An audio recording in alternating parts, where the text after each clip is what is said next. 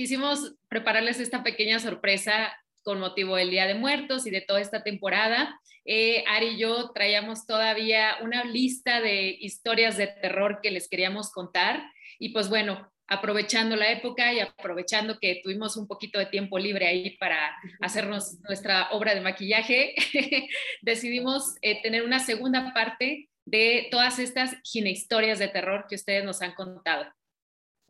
Así es, pues bueno, como les dijimos en el capítulo anterior, es importante nombrarlas, digo, sé que eh, lo hacemos en plan, ¿no? Como dices, de la época y todo, pero esto va más dirigido a, a, que esto ya no tiene que pasar, a que más mujeres tienen que estar informadas, que esto no es lo habitual, no es lo correcto y que obviamente pueden alzar la voz. Entonces, ¿por qué no si quieres nos echas la primera que nos mandaron? Muy bien pues tuvimos bastante respuesta nuevamente. Digo, como dices tú, no, desafortunadamente siguen saliendo estas historias, pero bueno, este espacio es justamente para comentarlas y pues darles nuestra opinión al respecto. Te voy a leer una de ellas, Ari, y dice, eh, una paciente, dice, una vez fui con una gine, le dije que tenía mi periodo irregular, ni me revisó y solo me revisitó unos anticonceptivos orales que empiezan con Y y terminan con min.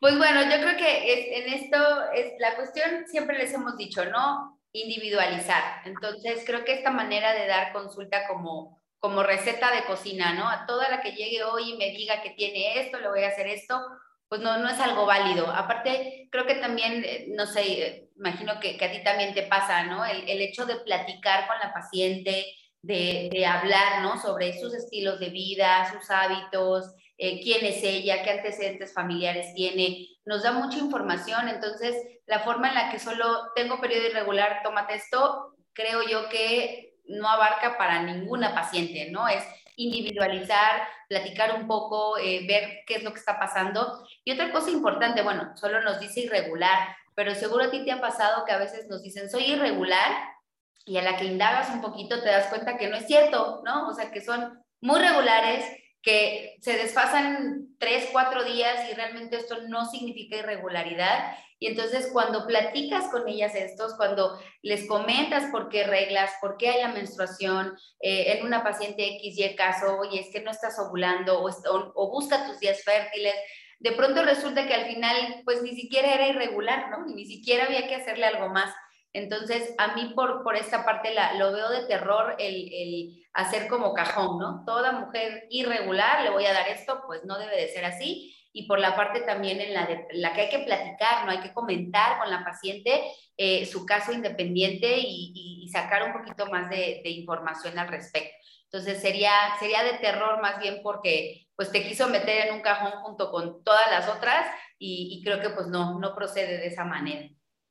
Claro, y, algo que Ari y yo siempre platicamos y en lo que creo que coincidimos bastante es justo la importancia de la historia clínica, ¿no? El tomarnos estos 15, 20, a veces hasta 30 minutos de la consulta únicamente en la parte del interrogatorio, ¿no? ¿Por qué? Porque toda esta información a lo mejor parece repetitiva porque dices, ay, a cada rato me preguntan lo mismo, o a lo mejor dices, ay, ¿para qué la doctora quiere saber toda mi vida y me está preguntando y pregunte? Créanos que es, es muy importante para que nosotros podamos llegar a veces estos diagnósticos y como dice Ari, no, no caer en estos tratamientos de, de cajón de a todas les voy a dar lo mismo. Exacto. Pues sí, bueno, qué pena, pero esperemos que, que haya encontrado solución a su problema. Exacto. Muy bien, pues te he hecho otra. Mira, dice, eh, el ginecólogo con, que, con el que fui alguna vez me dijo que no se haría responsable de nada que tuviera que ver con que yo usara la copa menstrual. Ok, fíjate que eh, desafortunadamente, y lo he visto de colegas ginecólogos, eh, especialmente hombres, y no, no, no lo digo en, en sentido eh, de ofender ni nada, pero es la realidad. La gran mayoría, muchos colegas ginecólogos, especialmente eh, hombres, tienden a criticar bastante la, la, cuestión de la copa menstrual, de no, es que no hay estudios, es que no sé cuánto y bla, bla, bla.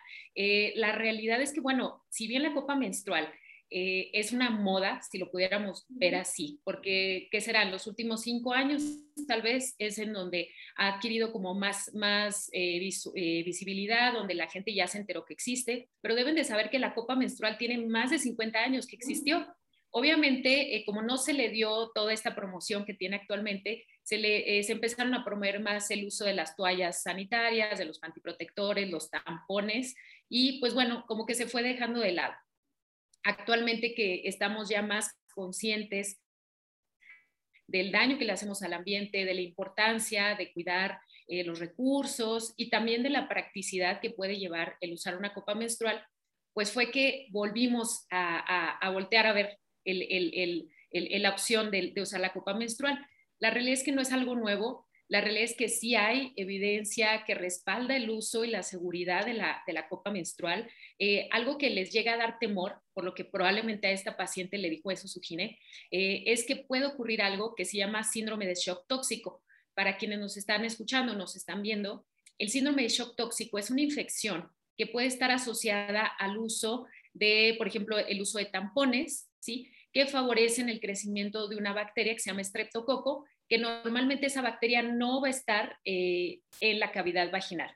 Entonces, cuando tenemos una bacteria que no está ahí, tenemos mayor riesgo de que nos eh, genere eh, una infección mayor, empiecen con fiebre, con ataque al estado general y puede haber casos muy graves hasta de muerte. Por eso se llama shock tóxico, porque pueden entrar en un estado de shock. Afortunadamente son padecimientos muy raros, son padecimientos que afortunadamente casi no se ven. Y de hecho, si se fijan, si alguna vez han utilizado tampones, siempre en la cajita de los Tampax viene la advertencia, ¿no? Advertencia de síndrome de shock tóxico. No utilices el Tampax por más de cuatro horas. Si te empiezas a sentir mal y lo estás utilizando, retíralo inmediatamente. Entonces, por ese mismo temor del uso de los tampones, asociado al síndrome de shock tóxico, es por lo que eh, muchos colegas ginecólogos o algunas ginecólogas también, claro, eh, llegan a tener este temor de decir, bueno, ¿qué tal que usas la copa menstrual y te pasa lo mismo? Tienes un shock tóxico, acabas con una enfermedad pélvica inflamatoria, te pones grave, eh, pero bueno, creo que no debemos caer en esos extremos, ¿no? Dentro de la consulta. Y creo que tampoco la, consulta debe eh, volverse en ese sentido como de inculpar, de decirle a la paciente, tú, tú te haces responsable, si la usas no me vengas a reclamar a mí y demás. Creo que nuestra labor como, como médicos en general y como ginecobstetra es, es informar, ¿no? Ya lo, ya lo platicábamos recientemente en otro tema. Nuestra labor es informar, darles las opciones y saber qué es lo que puede pasar, ¿no? Cuáles son los beneficios, cuáles pueden ser los efectos adversos potenciales de todo, ¿no? No solamente el, uso de una copa menstrual, sino de otros medicamentos. Entonces, creo que aquí, eh, si bien tal vez fue con la mejor intención, quiero creer que este gine lo hizo con la mejor intención de, un sentido de estar preocupado por su paciente, pues no debemos caer en ese eh, tampoco en ese extremismo de, casi casi amenazar a la paciente, ¿no? De si te mueres es tu culpa, ¿eh? No me vengas a decir a mí. Sí, aparte creo que eh, tenemos que ser muy conscientes los médicos de, nuestras, eh, de los límites que tenemos en el conocimiento, ¿no? Como tú dices, bueno, puede ser alguien que no está pues muy metido en el tema, como dices, quizás hombres que pues obviamente nunca la usarán, eh, y entonces de pronto nos queremos basar en el poco conocimiento que tengamos o, sabes qué es que pues no sé, no sé, nunca he oído de la copa menstrual. Y entonces eso es algo que, que, creo que sí tenemos que ser muy humildes, ¿no? Toda, toda persona, pero como médico el decir, mira, no lo sé, ¿no? O sea, no he leído al respecto, no la he usado, eh, no sé de qué me estás hablando, eh, chécalo, tú analízalo y, y como dices, ¿no? Hacer también responsables a las pacientes de su salud, en el sentido de que, mira, yo, por ejemplo, ¿no? Yo, yo no estoy de acuerdo en el uso de tampones, eh, pero si tú los has usado o si tú los quieres empezar a usar, pues checa la información que haya, cuídate y, ya está, ¿no? O sea, creo que como dices, no, no ser tan, tan tajantes de, de, a mí no me vengas a buscar, ¿no? Pues creo que, creo que para eso estamos los médicos, para ayudar en las cuestiones de enfermedades, entonces Sí, no, no es, no es plan decirle, pues cuando te enfermes, a mí ni, me busques, ¿no? Exacto. Muy, muy bien. Y bueno, ahí te va otra, otra historia de, de terror. Dice, una clínica de fertilidad me diagnosticó infertilidad y aseguró que jamás me iba a poder embarazar. Tenía cuatro años sin reglar y me embaracé así nomás. No. ¿Qué de esa historia? Pues mira, yo creo que, que, primero que nada felicidades, ¿no? A quien nos la manda, porque pues si su deseo era buscar embarazarse, lo logró y, y qué alegría. Eh, entiendo que lo hizo sin ningún procedimiento, sin ningún tratamiento de fertilidad, entonces también felicidades, qué bueno que, que no lo requirió. Creo que algo que, que, imagino que hemos tocado en algún otro capítulo, en medicina creo que eso de jamás, no, jamás debemos de decir jamás, ¿no? Exactamente. porque, porque no lo hay. Yo siempre les digo a las pacientes, yo te puedo decir, nunca ha ocurrido, nunca va a ocurrir esto en medicina y, vienen, es el caso que viene entrando por la puerta a los cinco minutos, ¿no? Entonces, el decir un jamás te va a pasar esto, creo, creo que es un error, ¿no? No, no debe de ser así porque no puede ser, no, no es algo que, que habitualmente pase. Y creo que también en la parte de, de, infertilidad, el problema que tenemos es que ya las parejas pues vienen muy estresadas, vienen decaídas de ánimo, es, es, un, es una dinámica de pareja y familiar que no sabemos, ¿no? Siempre les digo, eh, queda la consulta de fertilidad aquí en el consultorio, pero ustedes se van con el problema, ustedes se van con todo este horror y, y, y, no se vale, ¿no? Que encima les digamos, pues mira, jamás, jamás lo vas a lograr, ¿no? Creo que eso, eso es algo que, que, que, no, son, no son maneras de tratar a las pacientes, a las parejas en este caso, ¿no? Si fue con su pareja, pues realmente es algo que, que los puede deprimir mucho entonces creo que sí tenemos que tener eh, mucho tacto, eh, tratarlos con, con, mucho cariño y con, con, mucha delicadeza, porque, porque a veces sí vienen de años atrás, ¿no? Oye, pues llevo ocho años intentando embarazarme, ya he hecho no sé cuántas cosas, no lo he logrado. Eh, tenemos a veces parejas que incluso llegan muy mal en, en, dinámica de pareja y entonces el, el que venga un médico y le diga, mira, jamás lo vas a lograr, creo que, creo que está feo. Y por la parte también de fertilidad, sabemos que hasta el día de hoy, lamentablemente, ningún método es 100% efectivo. Entonces, que nos lleguen a decir, es que si no haces mi tratamiento, jamás te vas a embarazar, pues aguas, porque tampoco es 100% seguro. Entonces, igual y de pronto hagan lo que yo les digo y, y, no lo logran y quedo peor. Entonces, creo que está de terror por las dos partes, por la manera en cómo trataron a esta pareja, no debe ser así y por la parte en la que el médico se puede ahora sí que meter en, en, un problema de decir, oye, no que con tu tratamiento lo iba a lograr y pues qué pasó, ¿no? Y, y yo creo que algo que en general a la mayoría creo que nos atrae de nuestra carrera, que es la medicina, es lo que decimos, ¿no? En medicina no existe, yo les digo en la consulta, en medicina no existe el cero ni el 100.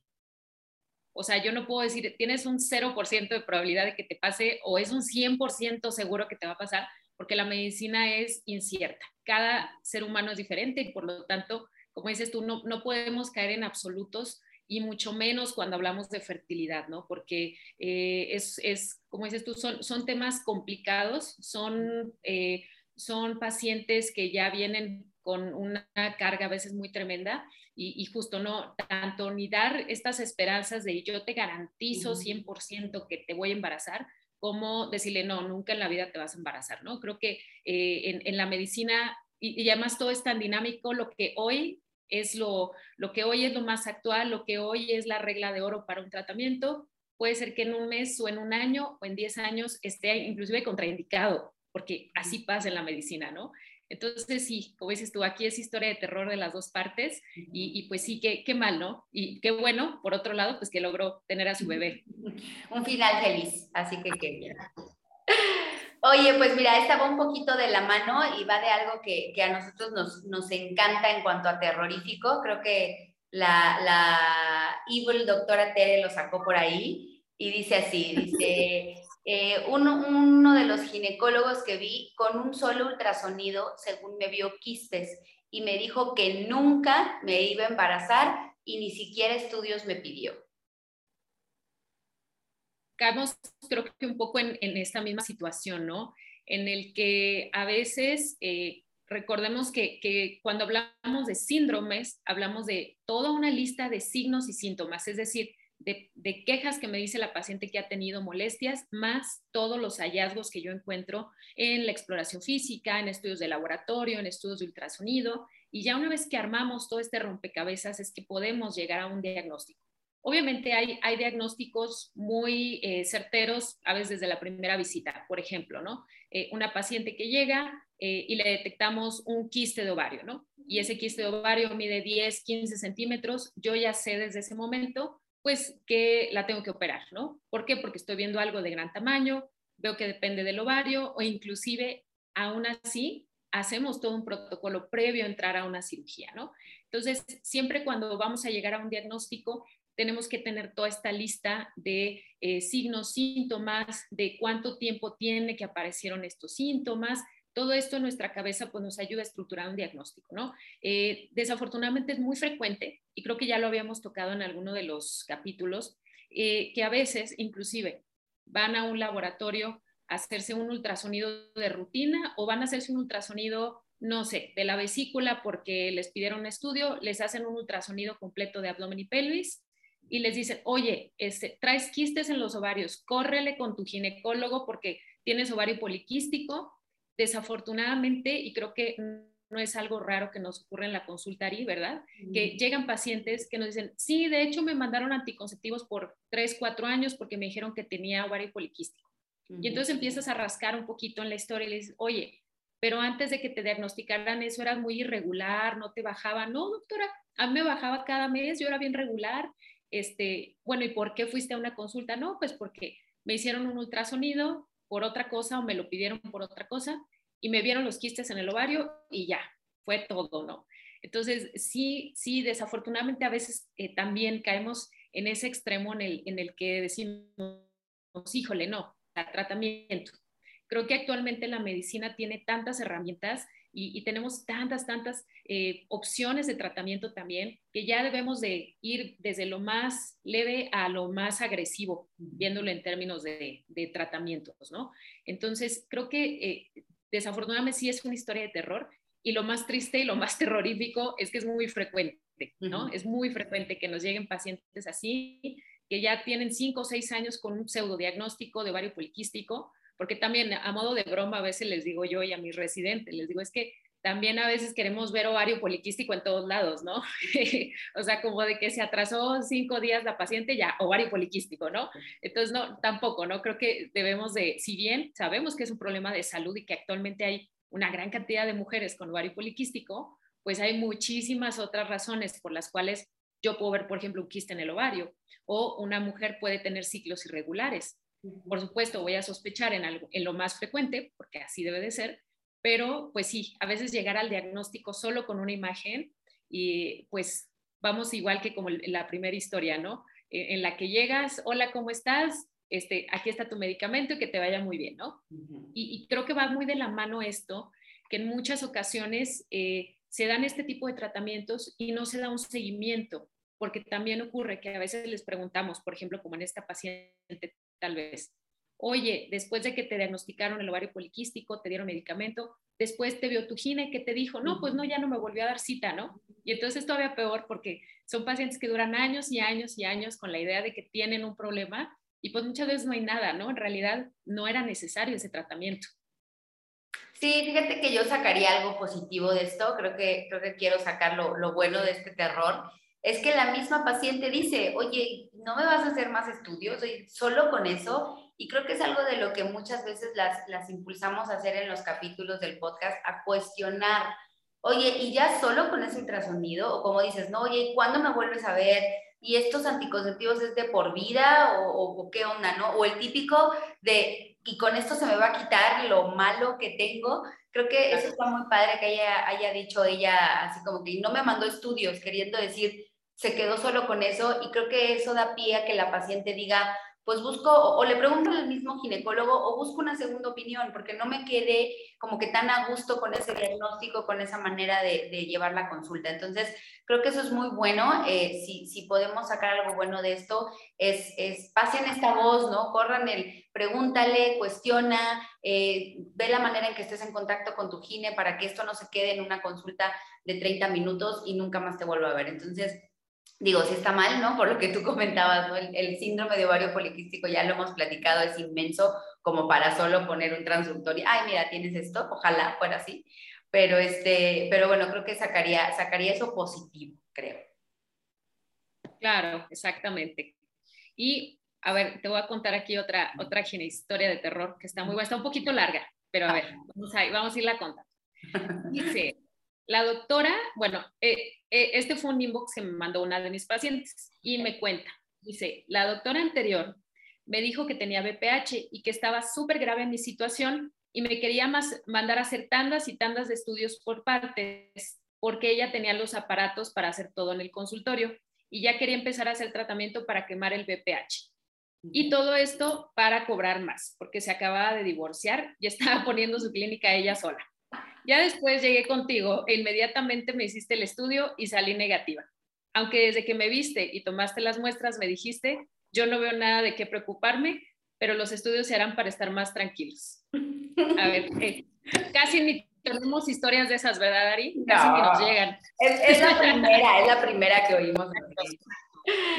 Miren, yo, yo creo que aquí algo, algo que me da, me da, pues, que pensar es que la paciente haya captado todo eso, ¿no? O sea, bueno, no sé, siento, siento que, que de esa forma pierdes totalmente la confianza de tu paciente. O sea, creo que algo que, que es muy importante, ¿no? Y, y, lo hablamos siempre también, es la confianza que tenga tu paciente en ti. Tú te la tienes que ganar, ¿en qué sentido? En el sentido de que te hablo con la verdad, eh, si hace falta te doy estudios o referencias de dónde me estoy basando para tu diagnóstico, para tu tratamiento. Obviamente, ¿no? Como ustedes deben de saber, pues los médicos nos certificamos, intentamos hacer cursos y congresos y nos la vivimos estudiando. La verdad es que si, si se puede, eh, ¿no? Cada año hacemos cursos y diplomados y no sé qué. Entonces, eh, creo que en el momento en el que la paciente capta, o sea, el decir, me está sacando dinero, me está pidiendo estudios que quizás no requiero, porque ella necesita el dinero, creo que es algo horroroso porque entonces pierdes toda credibilidad como médico. O sea, ya, ya ahí ni siquiera es, oye, la doctora ni sabe qué está diagnosticando, es, está sacándome lana nada más a propósito. Entonces, eso, eso lo veo horrible, el que pierdas la confianza de tu paciente, que tu paciente capte el, no, esta, esta me está mintiendo y esta lo que quiere es nada más cobrar. Entonces, bueno, eso, eso la verdad es que creo que es, es algo horroroso en la medicina. Eh, es algo que no debemos de hacer, pero que lo, lo, que lo capte tú. Ahora sí que no me lo tomen así como que si vas a mentir, miente bien, pero, pero algo por ahí, ¿no? O sea, si, le vas a pedir algo que sea basado en estudios, que sea basado en evidencia, que lo requiera la paciente, ¿no? Y por la parte del VPH lo hemos hablado también muchas veces. Eh, en lo personal siempre les digo, ya dejó de asustarnos, o sea, ya que una mujer me llegue con un BPH, es algo del día a día y es algo que tiene solución y es algo que realmente en muy pocos casos vamos a hacer un tratamiento urgente, ¿no? Que casi, casi te deje eh, en, en la calle por todo lo que te tuve que hacer. O sea, la verdad es que no es así. Cada día lo entendemos más, cada día convivimos más con él y sabemos que es un virus que se elimina de una forma relativamente sencilla, ¿no? Controles y demás, pero sencillo. Entonces, eh, la segunda parte que veo de terror esto es que le digas a una, o sea, entiendan en la parte en la que la paciente ya va estresada, ¿no? Y ya le dices, tienes esto y es gravísimo y entonces tengo que hacerte esto. Digo, si la paciente confía en ti, va a hacer todo lo que tú le digas porque estás hablando de su salud. Entonces, que le mientas por la parte de es grave. Y si ahorita mismo no te hago esto, ya no sales del consultorio, no llegas hoy a tu casa, creo que esa es la parte en la que, en la que vuelvo con esa confianza y con esa manera de, tratar estos casos. Entonces, creo que sí se lleva un, tachezote del horror esta, esta colega de decirle, eh, no, o sea, sí, págame todo porque si no, ahí, ahí te ves. No. Y qué bueno que llegó contigo porque entonces así se salvó. Claro, y bueno, al, al, final creo que es algo que siempre repetimos y repetimos en los capítulos, siempre el acudir con el experto y por nuestra parte como médicos el derivar con un experto, ¿no? El decir, a lo mejor yo, eh, en mi sentido personal, yo sé mucho acerca de BPH, de colposcopía, me siento en una zona segura haciendo un diagnóstico de colposcopía, pero por ejemplo, en el caso de mis pacientes embarazadas, cualquier cualquier cosa rara es, órale, con el perinatólogo, ¿no? Oye, ¿sabes qué? Esto no me funciona, órale, con el infectólogo, con el hematólogo, ¿no? Entonces, eh, creo que debemos de tener esta humildad de decir, si yo no soy tan experta en esto y algo no me está gustando y no me convence, decir, mira, ¿sabes qué? Eh, yo creo que es algo grave, pero déjame te mando con alguien más para que te, para que te valoren y entonces me digan si estoy en lo correcto o, o si a lo mejor no, a lo mejor no necesitas un tratamiento, ¿no? Y, y creo que, exacto, BPH se presta mucho a esto y, y, a veces son, las pacientes entran en una angustia porque tienen dos diagnósticos extremos, ¿no? Alguien que casi creo ya les quiere quitar la matriz, como dices tú, de que casi creo te tengo que operar hoy porque si no te mueres, y, y, y, luego van a otro lado en donde a veces les decimos, está todo perfecto, te ven un año y es como de, entonces, ¿qué hago? ¿No? ¿Me quitan la matriz o, o me espero un año? Es, es, muy delicado, ¿no? Entonces, creo que siempre, siempre, como decimos, es, es la importancia de acudir con el experto. Así es. Y pues mira, van más o menos de la mano. De hecho, esta última para que, para que cheques cómo, cómo andaba esta colega de humor ese día que dijo esto. Y dice la, la paciente o la persona que nos manda esta historia de gineterror. Dice, cuando me detectaron BPH, la doctora ginecóloga que me vio me culpó a mí de todo.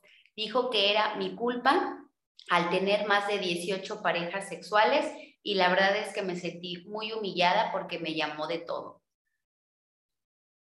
Válgame, válgame, esa, esa sí es de terror para que veas. Bueno, todas, pero esta está todavía más de terror, ¿no? Creo que eh, sí, ya lo decíamos hace ratito, ¿no? Siempre interrogamos antecedentes personales, antecedentes ginecobstétricos. Dentro de este, pues vamos a preguntar, ¿no? ¿A qué edad iniciaste tu vida sexual? ¿Cuántas parejas sexuales has tenido? Si tus parejas han sido del sexo opuesto, del mismo sexo, si tienes parejas de ambos sexos. Tenemos que hacer todas estas preguntas, pero para identificar factores de riesgo, ¿no? O sea, eh, el hecho de que a veces seamos como tan, tan, tan insistentes con ciertas preguntas es porque estamos buscando factores de riesgo, estamos identificando eh, focos rojos en, la atención y saber hacia dónde va mi prevención de la salud. Pero eh, el caer en esto, en el regaño, ya lo decíamos, ¿no? Digo, a veces pues sí, somos humanos y a veces pues ni modo, les tenemos que jalar las orejas un poquito, ¿no? Eh, eh, pero creo que siempre va más este jalón de orejas en el sentido de, oye, necesito que te apegues al tratamiento, oye, necesito que por favor te hagas los estudios que te pedí porque los necesito, etcétera, ¿no? Pero creo que caer en este tipo de regaños por situaciones meramente personales, como es el, el, la cantidad de compañeros sexuales que pueda tener una persona, pues está total y completamente fuera de lugar. Peor aún, esto que dice que, que le empezó a decir de cosas, creo que eh, no, no, eso sí es totalmente inaceptable. Eh, creo que eh, como médicos, y no solo en ginecología, en cualquier especialidad, eh, no estamos ahí para juzgar, ¿no? Estamos ahí para acompañar, para escuchar y para tratar de resolver la situación, ¿no? Entonces, sí, definitivamente creo que este tipo de historias, más que terror, bueno, a mí me dan tristeza porque digo, híjole, o sea, qué mal, o sea, y, y además entendemos muchas veces que a veces llegan con nosotras a una segunda, tercera, cuarta opinión, a veces ya desgastadas, a veces ya llegan en, en una actitud defensiva, ¿no? O, o, molesta, porque es como, híjole, es que ya me fue muy mal con tales ginecólogas o fui con otro gine, me dijo esto y esto. Entonces, sí, a veces podemos ponernos de este lado en el, en el que decimos, híjole, te entiendo, te entiendo, no debiste de haber pasado por esa situación, pero eh, pues bueno, tratamos, creo que eh, algo que debemos de hacer todos los médicos es tratar de crear este espacio seguro, que es el consultorio.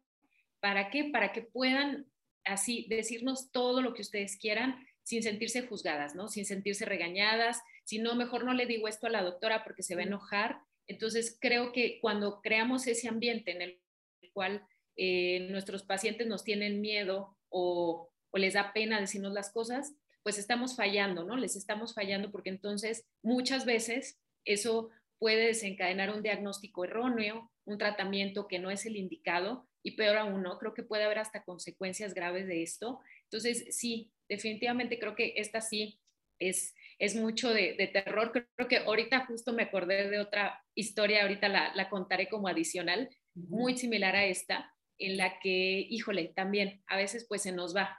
Como dices tú, no, no sabemos de qué humor haya estado ese colega o esa colega, pero pues bueno, creo que aún así no, no justifica el, el, que le haya dicho eso a la paciente, ¿no? Sí, y aparte en, un tema tan delicado como es la sexualidad, ¿no? No estamos abiertos a hablarlo. Eh, es algo que, que, las pacientes les da pena, ¿no? Todavía, eh, dependiendo qué sector y qué edad, es algo que no te van a decir la verdad o que, o que les cuesta mucho el abrirse. Tenemos nosotros a veces que, que dar ese espacio, esa confianza, ¿no? Para hablar de temas eh, sexuales. Y, pues sí, claro, como dices, esta, esta persona seguro quedará marcada eh, eh, en cuanto a, futuras consultas ginecológicas, de decir, bueno, pues es que si, si toca este tema o si tengo alguna duda al respecto, pues mira, mejor me la voy a callar y, ahí me quedo con mi duda y ahí que doctor Google me la resuelva, porque creo que eso también por parte de, colegas, el, como justo tú decías, ¿no? El, juzgar y, a veces esta, esta pobre pues se llevó incluso la regañiza de, de, lo que pensaba esta doctora de ella, pero creo que a veces también juzgamos un poco con, con, con las actitudes, con las miradas, ¿no? Y de pronto es como 18 parejas sexuales y voltear a ver, ¿no? O prácticas sexuales de riesgo y voltear a ver como feo.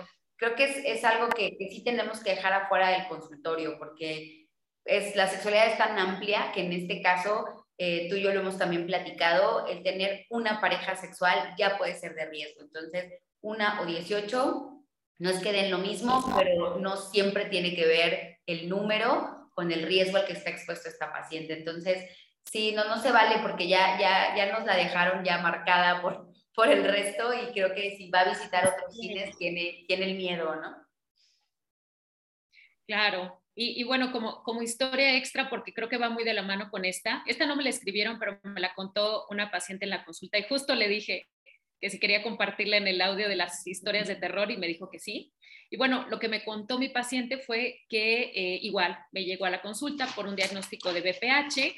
Lo que me comenta es que acudió con otra ginecóloga que le hace el diagnóstico de infección por BPH y bueno, le dijo igual que era gravísimo, que cómo se le ocurría, que eso era culpa de que tuviera muchas parejas sexuales, pero lo peor no fue eso, sino que lo peor fue que eh, esta chica iba acompañada de su mamá, su mamá se había quedado en la sala de espera y entonces la doctora le dice, no, no, no, vete a tu mamá porque esto es muy grave y tu mamá también se tiene que enterar de esto y de esta situación, ¿no? Entonces hizo que la paciente metiera a su mamá al consultorio, entonces, la, casi creo que también la colega ginecóloga regañó a la mamá de cómo permite que su hija ande haciendo cosas que no debe. Y bueno, dice que al final salieron la mamá y la hija regañadas, angustiadas, ella llorando una semana porque sentía que ella se iba a morir por, por el virus del papiloma. Entonces, sí, creo que va muy de la mano con esta historia que te contaron a ti.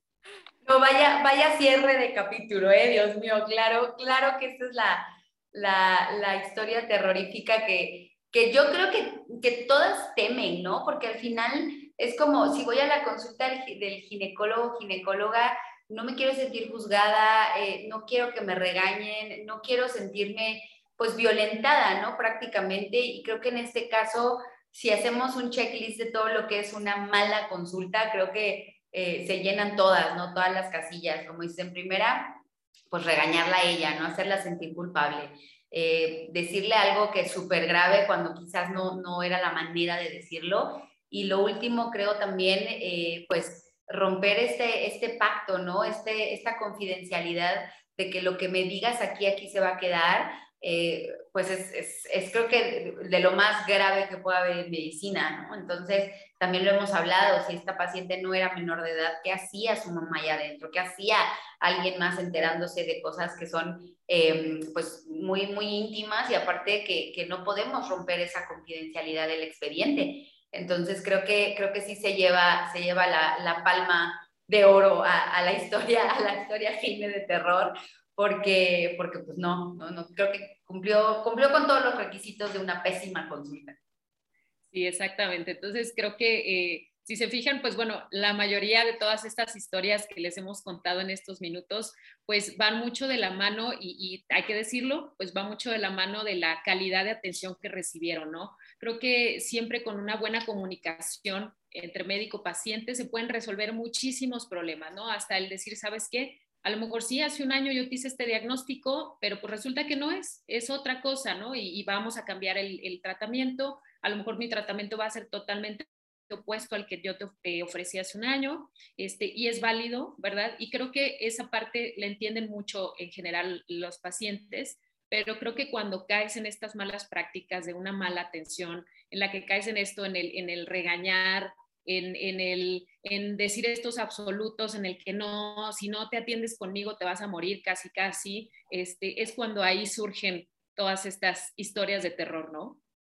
Sí, y creo que lo, lo decíamos en el, en el capítulo anterior. Eh, se trata, si bien no es una consulta 100% agradable, quiero decir, eh, desde aquellas que van con un diagnóstico incierto, aquellas que ya van por temor, ¿no? Es que tengo algo y qué tal que es algo grave, pero también ya involucra, lo decíamos, el explorar zonas íntimas, el hablar de temas que no hablas todos los días, no es lo mismo un otorrino que un ginecólogo, entonces creo que ya las pobres pacientes van, van quieras o no con un poco de nerviosismo, como para todavía hacerles pasar un peor rato. Entonces, eh, mi, manera de concluir esto, eh, lo decíamos en el, en el, capítulo anterior, para, para las pacientes y, las personas que, que, nos comparten estas vivencias, eh, justo es para eso, para que no ocurran más y para que sepan ustedes que, que, no tiene por qué pasar, o sea, ustedes se pueden desde decirle al doctor o doctora que está ahí delante, oye, me estás ofendiendo o sabes que no es la manera de tratarme. Y también por la parte en cuanto a los colegas, ¿no? O sea, ver, vamos a informarnos, o decías tú anteriormente, no vamos a hacer equipo, oye, yo esto no lo sé, no lo he leído, no lo he estudiado, no es mi rama, eh, mejor te, refiero a alguien más, no, no pasa nada, no, no tenemos que saberlo todo. Entonces, por el bien de la paciente, no le hagamos pasar un momento de terror diciendo algo que no sabemos, que no conocemos, oye, mejor que un equipo de médicos te vea, te sentirás más segura y no haré ni diagnósticos terroríficos ni tratamientos horribles porque no estoy actualizada. Entonces, yo me iría de las dos partes, no hagamos cuestiones de terror ni por parte de asustar a las pacientes y tratarlas mal y violentarlas, pero también por la parte en la que si no sé, si no es lo mío, oye, pues mejor busca a alguien más.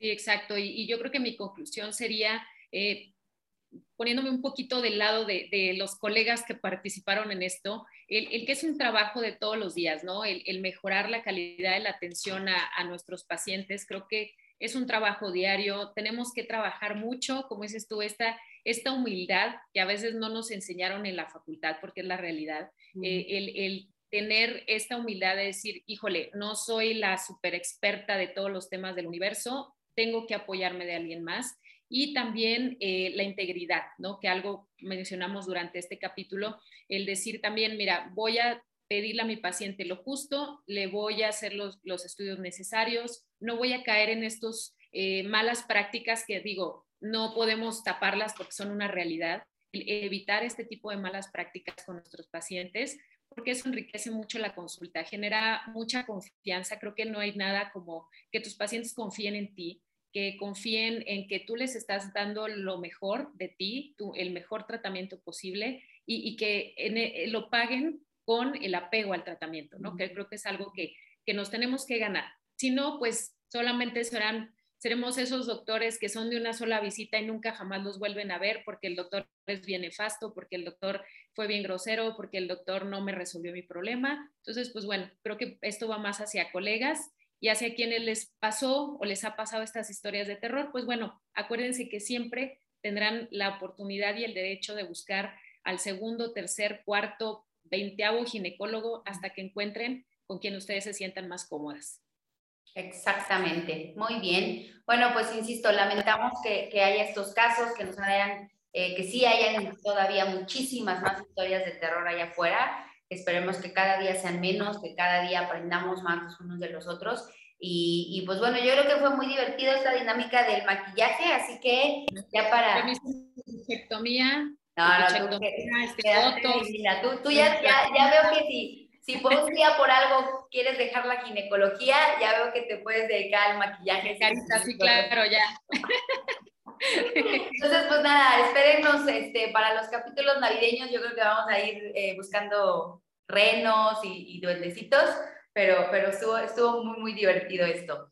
Pues muchas gracias, como siempre, gracias tanto por confiar en nosotras y enviarnos estas historias que nos permiten compartir. Gracias por escucharnos y acuérdense de compartir, porque la idea es esto, que compartan para que haya más mujeres informadas y que en este caso pues existan menos historias de terror. Como siempre nosotras pues abiertas a que ustedes nos manden dudas, preguntas, nuevos capítulos, nuevos temas que quieren que abordemos, tanto nosotras dos como que traigamos algún experto o experta para que nos eche la mano. Y pues por nuestra parte sería todo. Muchísimas gracias y pues seguimos en contacto. Muchísimas gracias y bueno, si ven esto en Día de Muertos, que pasen un bonito día, descansen y aquí síganos en, este, en otro capítulo de Ginecólogas para tu Salud. Chao.